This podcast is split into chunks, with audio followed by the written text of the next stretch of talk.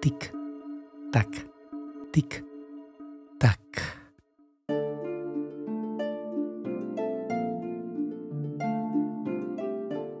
Muy buenas, sea el momento del día en el que estás escuchando este podcast. Bienvenida y bienvenido. Te voy a formular una pregunta. ¿Qué es lo más valioso para tu día a día? Bien, pensarás en tu propio pensamiento. Fácil. Sí, hombre, lo que para uno o una es un valor, para otra persona puede ser totalmente diferente. Sí, pero sigue escuchando este episodio y puede ser que compartamos la misma reflexión al final.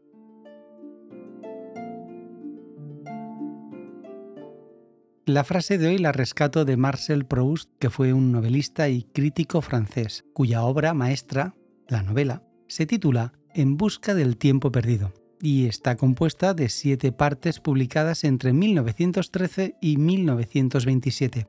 Constituye una de las cimas artísticas del siglo XX. La frase de Marcel dice así. Los días pueden ser iguales para un reloj, pero no para un hombre. Y añado yo mismo, y una mujer. Bien, sobre esta frase, qué gran verdad, no hay discusión alguna. Es cierto que existen patrones similares. Te explico y además te pongo en contexto una escena. Vamos, una gimcana mañanera en general para muchos de nosotros. 6 de la mañana. ¿Suena el despertador? Mm, qué difícil en ocasiones es poner el pie en el suelo. Venga, pospones 5 minutos más el despertador. Es que, oye, se está de maravilla la cama. Aún así, vuelve a sonar el despertador. ¿Te es familiar esta escena? Continuamos. Venga, otros cinco minutos más. Pero ya toca poner la puntita del pie en el suelo y asearse para salir. O quizás añadiríamos antes despertar a los peques, preparar el desayuno y todo a contrarreloj.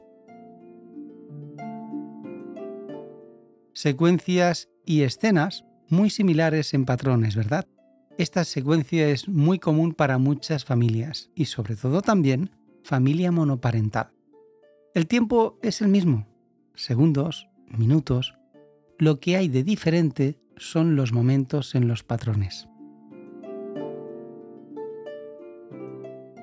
Estás conmigo que los días pueden ser iguales para un reloj, pero no para un hombre. Y añado yo mismo, y una mujer.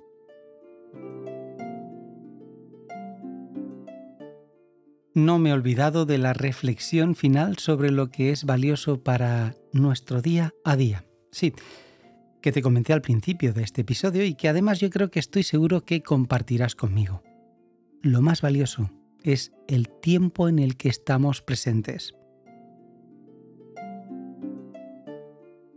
Gracias por escuchar este podcast y por saber apreciar los instantes de cada día. Reflexiones contadas de una manera diferente.